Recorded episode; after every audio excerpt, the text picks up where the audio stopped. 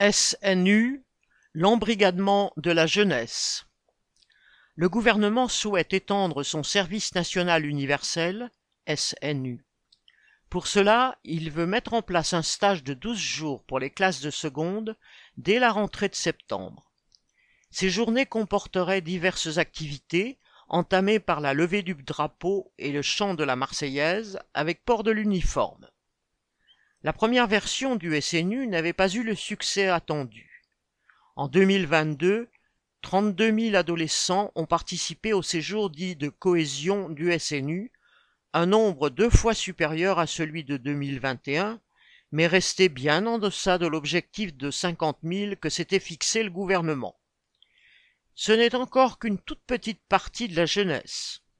Le gouvernement implique donc désormais les directions des lycées dans son recrutement il pourrait inscrire des classes dites d'engagement, entre guillemets, dans le séjour de cohésion, entre guillemets, du SNU.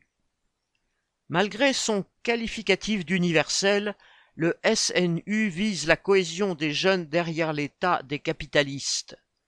En 1914, en 1939, puis avec la guerre d'Algérie, c'est avec ce même drapeau national et son hymne l'État envoya les soldats mourir dans des guerres pour les intérêts de la bourgeoisie.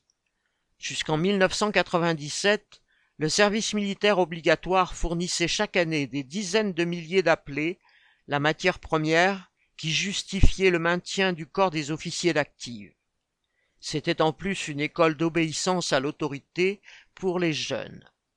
Aujourd'hui, de nouveau, avec la guerre en Ukraine et les menaces de généralisation, le gouvernement pourra utiliser le SNU, mais aussi le service civique, le service militaire volontaire ou la journée défense et citoyenneté obligatoire pour l'embrigadement de la jeunesse dont la bourgeoisie aura besoin afin de mener ses guerres.